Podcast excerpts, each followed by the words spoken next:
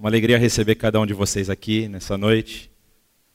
É, talvez você já tenha ouvido essa história, mas eu queria começar lendo um pequeno trecho da história dos evangélicos, do cristianismo no mundo. Não sei se você percebeu, quando nós cantamos esse hino, apareceu o título do hino que dizia Sou Feliz, e apareceu dois nomezinhos embaixo. Um dos nomes é o nome de Horatio Spafford, que nasceu numa cidade no estado de Nova York, nos Estados Unidos, cidade de North Troy, em 1828, no dia 10 de outubro.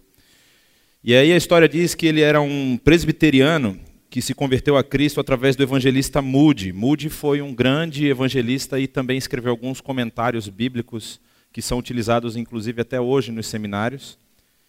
E ele se tornou um advogado próspero, na cidade de Chicago e mesmo depois de seu sucesso financeiro continuou mantendo um relacionamento estreito com Moody e um profundo interesse pelas campanhas de evangelização. Tinha apurado gosto pela música e era devotado ao estudo das escrituras. Meses antes do grande incêndio que atingiu a cidade de Chicago em 1871, Horácio, Horatio, Horatio, provavelmente é o nome em inglês, tinha feito pesados investimentos financeiros em uma área que foi completamente destruída pelo fogo. Não bastasse esse terrível abalo financeiro. Spafford passou por uma dolorosa perda de um filho. Essa morte trouxe grande sofrimento para a família. O piedoso advogado, procurando um tempo de refrigério e descanso, resolveu viajar com a esposa e quatro filhas para a Europa onde se encontraria com Moody com Sankey em uma cruzada evangelística na Inglaterra em 1873. Em novembro daquele ano, devido a inesperados compromissos de negócios, Spafford precisou permanecer em Chicago, mas ele enviou a sua esposa e as quatro filhas, conforme já estava programado no navio SS Ville du Havre. Sua expectativa era seguir a viagem dias depois. No dia 22 de novembro de 1873, o navio que a sua esposa e as quatro filhas estavam, sofreu um acidente e naufragou em 12 minutos. Dias depois, os sobreviventes finalmente chegaram a Cardiff, no país de Gales, e a senhora Spafford mandou um telegrama ao seu marido com a seguinte mensagem: Salva, porém só. O que eu devo fazer? As quatro filhas dele morreram naquele naufrágio. Imediatamente após receber o telegrama da esposa, Spafford tomou um navio e foi ao encontro da sua esposa. Próximo ao local do acidente, Spafford, profundamente comovido e sustentado pelo Deus que inspira, escreveu a seguinte canção: Se paz a mais doce me deres gozar, se dor a mais forte sofrer, ó, seja o que for, tu me fazes saber que feliz sempre sou com Jesus. Essa música que nós cantamos vem de um momento de profunda dor, de um sofrimento na, no âmago da pessoa. Perdeu um filho, e querendo talvez um pouco de descanso para sua mente, faz uma viagem e nessa viagem ele perde as outras quatro filhas. Talvez você não conhecia essa história, mas agora você tem mais ou menos uma ideia do que, que se passa quando você ouve essa letra, quando você canta esse hino, você entende da onde vem essa impressão que, que dá de, pô, por que coisas tão antagônicas? Se eu tenho uma paz da mais doce ou se um sofrimento profundo? E ele tem a visão clara de que ele é feliz em qualquer circunstância com Jesus. Mas, humanamente falando, talvez eu particularmente não sei se eu tenho esse nível de espiritualidade que ele tem para poder ter sentir paz nos momentos de angústia extrema. Seria muito, vamos dizer assim, escandaloso se ele tivesse se revoltado com Deus? Se por conta desse acidente ele virasse para Deus e falar: Deus, agora você está me devendo. Deus, você não podia ter deixado isso comigo. Será que algum de nós poderia olhar para uma situação como essa e falar: Meu querido, você não pode agir assim? Um momento de profunda dor, se ele dissesse: Não quero mais saber disso, Deus é, é, é, me deixou sozinho. Muitas vezes a gente pensa isso, não somente de Deus, Muitas vezes nós também rompemos o nosso relacionamento com o nosso irmão. Nós depositamos a nossa fé e a nossa confiança no nosso irmão, desenvolvemos uma amizade e ele falha conosco. E nós também agimos talvez de uma forma assim, não, não quero mais relacionamento com esse irmão. Eu não quero mais saber dele. ou eu estou extremamente irado, estou com raiva dele. Aí é que eu levanto a pergunta: aonde está o perdão? É sobre isso que eu queria falar um pouco nessa noite. Convido você a abrir a sua Bíblia no Evangelho de Mateus. Para falar sobre o perdão, é, eu queria pegar três visões do perdão um pouco diferentes, três áreas, que né, tem outras, obviamente, mas nós vamos trabalhar essas três hoje. E começar mostrando o que, que a falta do perdão faz na nossa vida, na vida da pessoa que está amargurada, na vida da pessoa que está passando pela dificuldade. E muitos psicólogos e psiquiatras eles têm feito estudos com relação a, a, ao poder que o perdão tem, como o perdão ajuda na, na, no tratamento de doenças, principalmente doenças psicossomáticas. E há vários estudos que mostram que a falta de perdão, ou seja, o, o rancor, ele trabalha contra o nosso próprio organismo, ele trabalha como um veneno dentro do nosso organismo. O, existe um órgão no cérebro chamado hipotálamo, que ele é o responsável por cuidar das glândulas e da produção de é, alguns hormônios. E ele, por conta da falta de perdão, por conta de um rancor exagerado, ele começa a produzir, na verdade, toxinas. E essas toxinas começam a agir contra o nosso organismo. E muitas das doenças que nós, das situações médicas que nós passamos, por exemplo, como ira excessiva, insônia, é, uma amargura, a pessoa começa a ficar chata, reclamar de tudo. Isso pode ser gerado justamente por uma falta de um perdão não, não liberado. Tem um estudo que foi é, feito pela Universidade Federal de Campina Grande, na Paraíba, falando como o rancor ele trabalha contra o nosso organismo. E um pedaço do trecho que eu, do, da reportagem que foi publicada diz o seguinte: como o rancor é uma resposta natural, cultivada pela raiva que a lembrança de uma injustiça provoca, muitos acreditam que estão sendo justos se mantiverem o rancor. Esse tipo de justiça da vingança, baseada na máxima olho por olho, dente por dente, é primitiva e precisa ser superada. Um estudo feito em 1960 por Friedman e Roseman, que são dois cardiologistas dos Estados Unidos, apontam que as pessoas que guardam rancor têm mais propensão a infarto do miocárdio e a morte por ataque cardíaco. Diante de situações de rancor, não existe melhor solução do que o perdão. Ainda que a situação que gerou o atrito seja de difícil superação, sempre vale a pena optar pelo perdão. Segundo o doutor em psicologia e líder do grupo de estudo de pesquisa sobre o perdão da Universidade Federal da Paraíba, Júlio Rick Neto, a lista de benefícios inclui a condição, a melhora da condição física e mental do paciente. Então, quando nós não conseguimos nos desvencilhar de uma situação que para nós parece ser injusta ou a justiça está nas nossas mãos, nós acumulamos também problemas. A saúde nossa vai se deteriorando. Mas como é que o perdão é tratado na Bíblia? Mateus capítulo 6, nós temos um. Isso é bem no meio lá do que é chamado o Sermão do Monte. O Sermão do Monte é, é, compreende os capítulos 5, 6 e 7 do Evangelho de Mateus, e ele tem uma versão no Evangelho de Lucas, mas aqui ele está totalmente, vamos dizer, agrupado. E no verso, a partir do verso 9 no capítulo 6, tem aquela oração que é chamada de oração modelo, ou o pessoal chama de oração do Pai Nosso, que em alguns, algumas comunidades religiosas virou até um, um, uma, uma reza, uma repetição, você repetindo ela várias vezes, você estaria se penitenciando, né? vira até um pagamento de penitência. Mas é interessante a gente ver como alguns elementos daqui analisados no microscópio dão uma perspectiva muito diferente com relação a isso. Olha só, capítulo 6, verso 9 diz: Vocês orem assim: Pai nosso que está nos céus, santificado seja o teu nome, venha o teu reino, seja feita a tua vontade, assim na terra como no céu. Dá-nos hoje o nosso pão de cada dia, perdoa as nossas dívidas, assim como perdoamos aos nossos devedores. E não nos deixes cair em tentação, mas livra-nos do mal porque teu é o reino, o poder e a glória para sempre. Amém. Muitas vezes a gente para de ler aqui.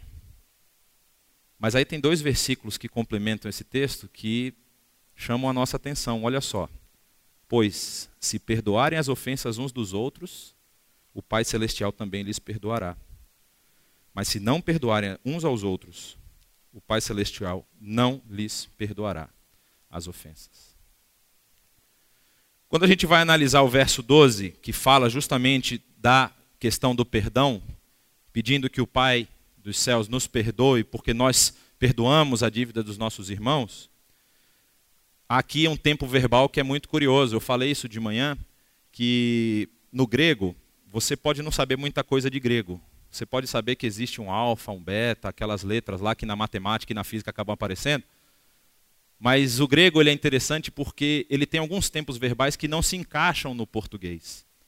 E aí tem um tempo verbal que o meu professor de grego do seminário ele falava: se você não aprender nada do grego, você tem que aprender isso. Grego tem aoristo. É tão bonito, né? Grego tem aoristo. Ah, eu sei que grego tem aoristo. E o tempo aoristo é um tempo que para o português ele se traduz um pouco como o passado, mas ele é um, ele é um passado que não tem uma marcação histórica vamos dizer assim, não existe um ponto no passado que seja que consiga você consiga determinar quando começou e quando terminou. Você sabe que já acabou é uma ação completa. Para você entender mais ou menos isso, lembrando do João 3:16, que é aquele versículo tão famoso, como é que é? Porque Deus de tal maneira que deu seu filho único para que todo que nele crê não pereça, mas tenha vida eterna. O verbo amar, o amou no grego está no auristo. O que, que isso significa? Deus amou o mundo. Não importa quando. E importa que a ação dele de amar não precisa de complemento, ela é uma ação completa. E esse amor já existe, já foi derramado, e os efeitos desse amor continuam gerando frutos até hoje.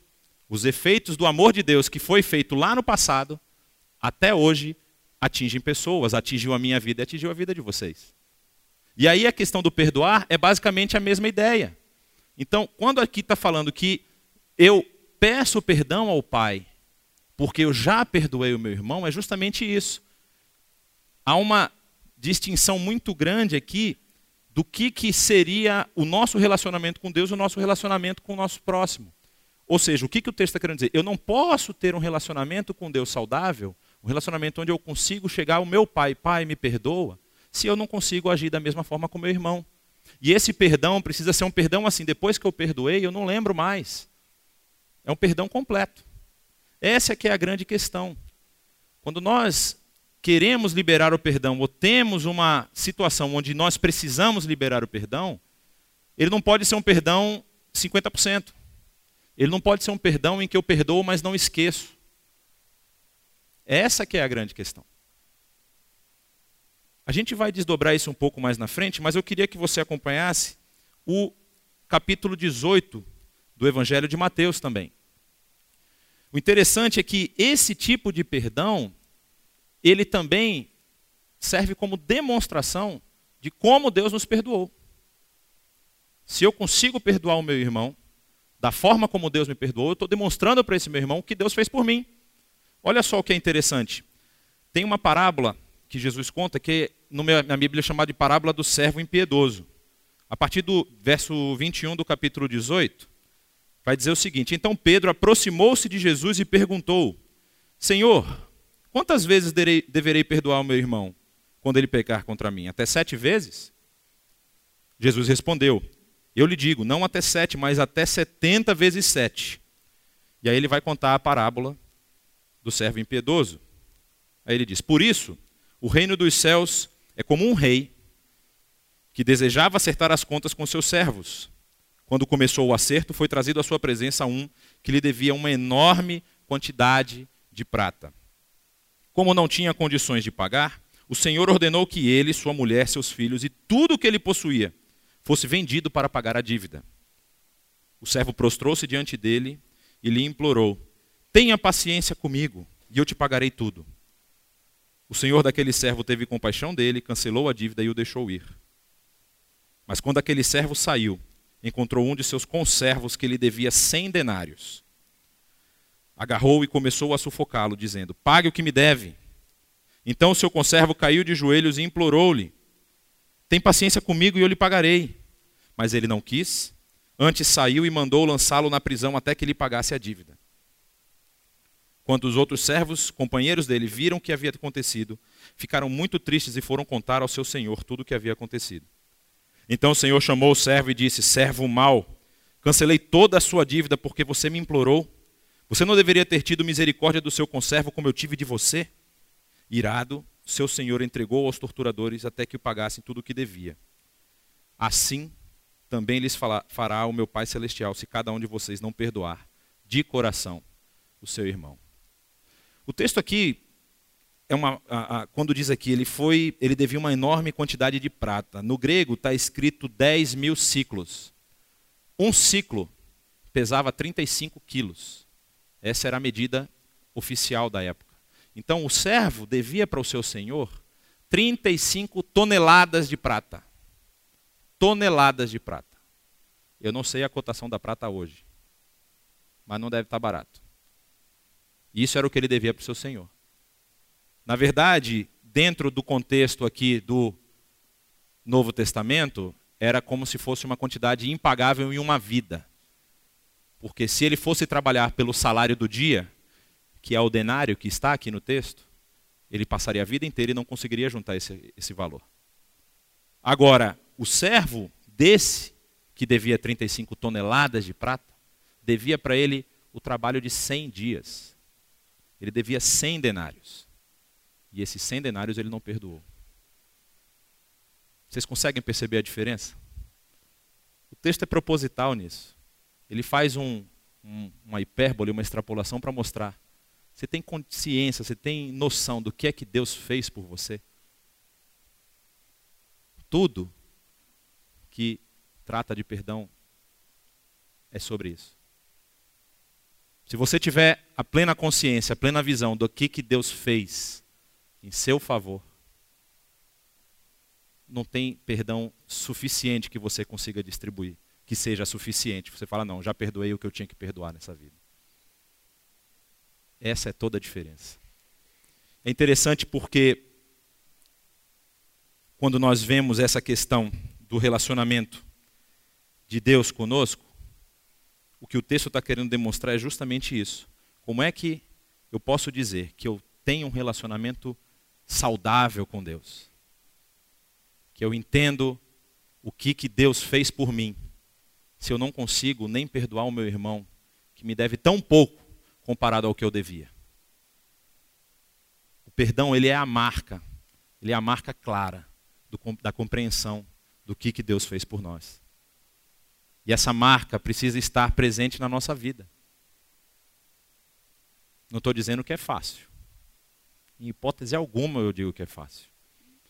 E a gente vai entender daqui a pouco. Imagine você, por que, que as pessoas têm muito mais facilidade em pedir perdão do que em conceder o perdão? Porque quando eu cometo uma falta e eu reconheço a minha falta, é, é, é quase que lógico. Poxa, se eu estou em falta com a pessoa, eu preciso me retratar. Se uma pessoa normal falaria isso. A não ser que você já tenha rasgado dinheiro, sei lá, feito. A gente fala outras coisas assim, tá maluco? E não entende mais que o relacionamento humano é feito de erros e acertos. Eu posso errar, eu posso errar contra o meu irmão e eu preciso me retratar com o meu irmão. Agora, quando acontece com a gente, quando a injustiça está com o nosso nome, quando alguém falta comigo, por que, que é tão difícil a gente liberar o perdão? É aquele senso de justiça própria que a gente viu lá no início, que eu falei lá do artigo. O rancor, ele alimenta um senso de justiça particular, justiça nossa, que enquanto essa justiça não for saciada, eu não estou satisfeito. É até redundante falar isso, mas assim, eu não consigo entregar a minha justiça nas mãos de Deus. Eu preciso ser o autor da minha justiça. Eu preciso ser o executor da minha justiça. Enquanto a pessoa não sofrer o que eu sofri ou mais, eu não estou satisfeito. E isso é completamente contrário ao exemplo que nós temos de Jesus. Qual foi a falha de Jesus? Qual foi o pecado de Jesus? Nenhum. E ele entregou tudo, ele entregou a própria vida. E essa é a medida do perdão que nós temos que ter. A medida do perdão, é interessante que quando Pedro pergunta, são sete vezes, Senhor, sete tá bom? Se o cara vier para mim sete vezes, ele pisar sete vezes na bola comigo, tá bom, já, já chega? Porque sete, para o mundo judaico, era como se fosse uma obra completa. Sete vezes significava, já fechei o ciclo com ele, tá bom já? Aí Jesus, não, são 70 vezes 7. Se você é bom de matemática, sabe que vai dar 490. Ah, então eu posso pecar 490 contra o meu irmão? 490 vezes? Eu vou ficar fazendo conta, vou ter um caderninho e vou marcar? Não, não é isso. Essa extrapolação é comum no texto para dizer assim: não tem limite. Não há limite. Você não tem que ficar medindo quantas vezes você perdoou o seu irmão. Você precisa perdoar o seu irmão todas as vezes. Mas aí você pode pensar, aí ficou fácil, né? Porque toda vez que eu falhar, eu vou lá e peço perdão e está tudo beleza. Aí é que está a grande diferença. Todos os momentos em que Jesus perdoou, e há um momento, por exemplo, você vai lembrar da mulher que ia ser apedrejada porque foi pega em adultério. Qual é a palavra de Jesus? Agora você vai e não peca mais. O perdão, para quem pede, precisa servir como um elemento de ajuste de rota. Porque se eu peço perdão por um erro que eu cometi e eu não ajusto a minha rota, não está adiantando nada. Não está adiantando nada. Mas o mais importante não é simplesmente saber se eu preciso liberar, ou se a pessoa precisa me pedir o perdão. A pessoa precisa vir a mim. O mais importante é que a pessoa, mesmo sem saber até que ela me ofendeu, sem saber que ela me magoou, ela já receba o perdão. O perdão de Cristo, ele foi. Aí eu vou entrar numa questão teológica, depois a gente não sai daqui, mas a Bíblia nos fala, e aí eu vou utilizar agora o texto bíblico, que o perdão é para todo mundo. A Bíblia diz que o perdão vai atingir aqueles que aceitarem a Jesus Cristo. É muito clara com relação a isso. Mas o perdão tem poder para perdoar os pecados do mundo todo. Não há um pecado que a pessoa tenha cometido que seja suficiente para impedir que o perdão de Deus chegue a ela. A única forma que a Bíblia nos mostra que pode impedir isso é se ela blasfemar contra o Espírito Santo. É a única forma. Fora isso, e a blasfêmia do Espírito Santo, ela significa muito mais do que apenas eu falar que o Espírito Santo é feio. É eu não atribuir ao Espírito Santo a obra que ele realiza. Que é o que aconteceu naquela questão de Jesus e os mestres e fariseus quando ele estava expulsando os demônios.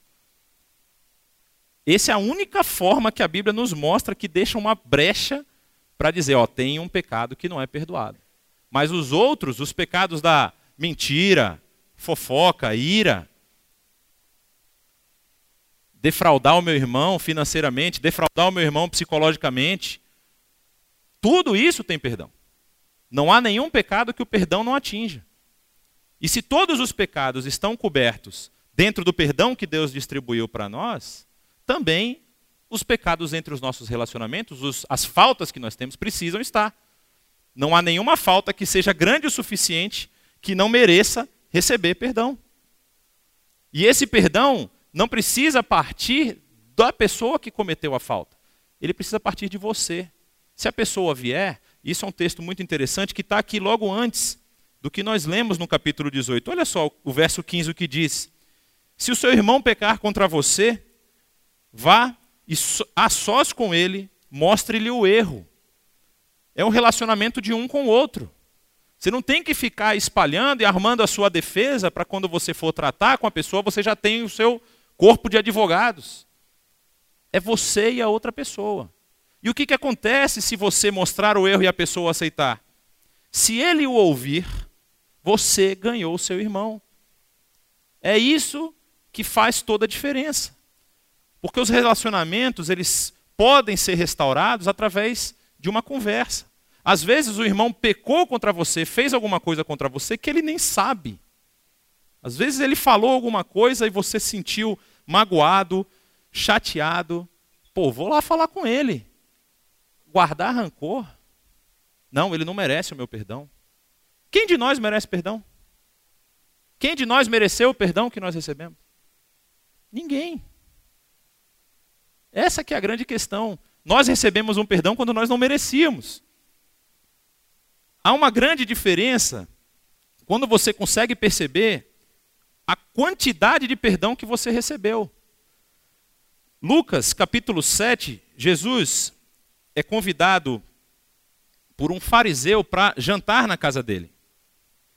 E aí o texto vai dizer o seguinte: ao saber que Jesus estava comendo na sua casa, na casa do fariseu, uma mulher daquela, uma mulher daquela cidade, uma pecadora, o texto faz questão de frisar isso, trouxe um frasco de alabastro com perfume e se colocou atrás de Jesus, a seus pés. É, não sei se vocês têm esse conhecimento, mas num ambiente, numa casa tradicionalmente judaica, você senta no chão. Não tem cadeiras e mesas. Você se ajoelha e os seus pés ficam para trás. Então aqui a situação é basicamente essa que está ocorrendo. Ele se reclina à mesa com os pés para trás. E, chorando, começou a molhar-lhe os pés com suas lágrimas. Depois enxugou com seus cabelos, beijou-os e os ungiu com o perfume. Ao ver isso, o fariseu que o havia convidado disse a si mesmo: Se esse homem fosse profeta, saberia quem nele está tocando e que tipo de mulher ela é, uma pecadora. Então Jesus disse: Simão, tenho algo a dizer, disse, a lhe dizer. Diz, mestre, disse ele.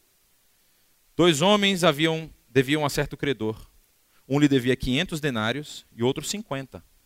Novamente a questão dos denários. Um lhe devia 500 dias de trabalho e o outro 50 dias de trabalho. Nenhum dos dois tinha como lhe pagar, por isso perdoou a dívida de ambos. Qual deles o amará mais? Simão respondeu: Suponho que aquele que foi perdoado a dívida maior.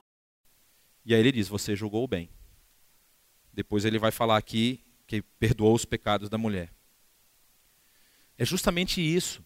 Quando nós temos a noção do que, que foi perdoado, quando nós temos a noção do que, que nós recebemos de Deus, nós vamos perceber que dentro dos nossos relacionamentos, quando eu preciso perdoar alguém, é ninharia é micharia. Comparado ao perdão que eu recebi de Deus,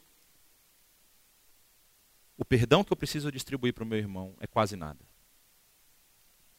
Mas, novamente, eu acho que isso precisa ser muito frisado e não, não pode haver dúvida. Todo perdão precisa vir seguido de correção de rota.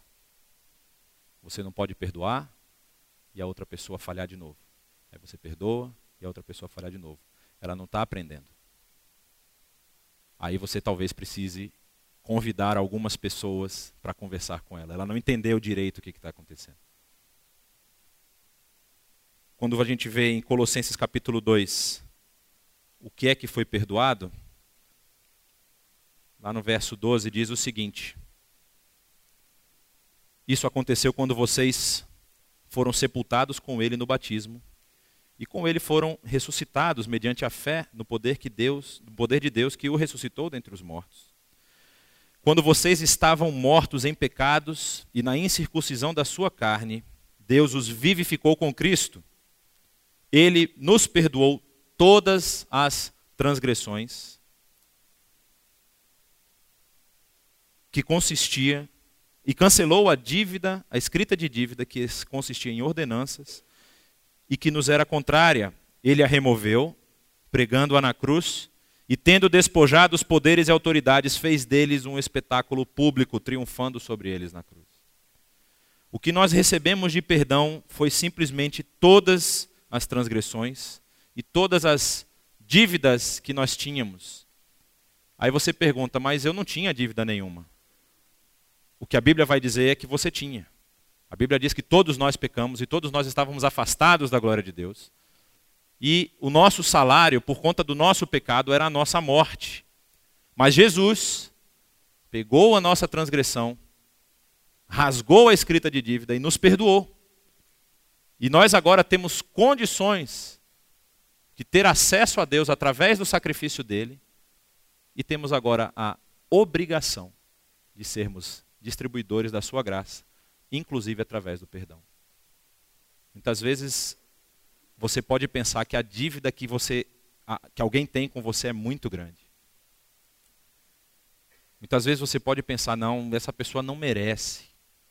Mas você precisa olhar para dentro de si e ver o que é que eu merecia qual era o meu destino, qual era a dívida que eu tinha que pagar. E quando você perceber isso, você vai começar a olhar para outra pessoa diferente. Você vai começar a perceber que as faltas que você tem recebido não são quase nada comparado ao que Cristo fez por você. Muitas vezes a gente pode pensar em, em, em questões é, do dia a dia, do cotidiano. Eu sempre eu uso a expressão do trânsito, porque o trânsito é maravilhoso como exemplo. Uma fechada que você leva no trânsito, alguém que abaixa a janela e solta aquele elogio para a sua família toda. Ou então você está no seu trabalho, queria uma promoção, alguém foi lá e te passou a perna, você. Vixi. Mas Imagine que alguém tenha feito alguma coisa que seja de impossível reversão. Nas duas semanas, duas semanas atrás, nos Estados Unidos, comunidade de Charleston, que fica na Carolina do Norte, um jovem branco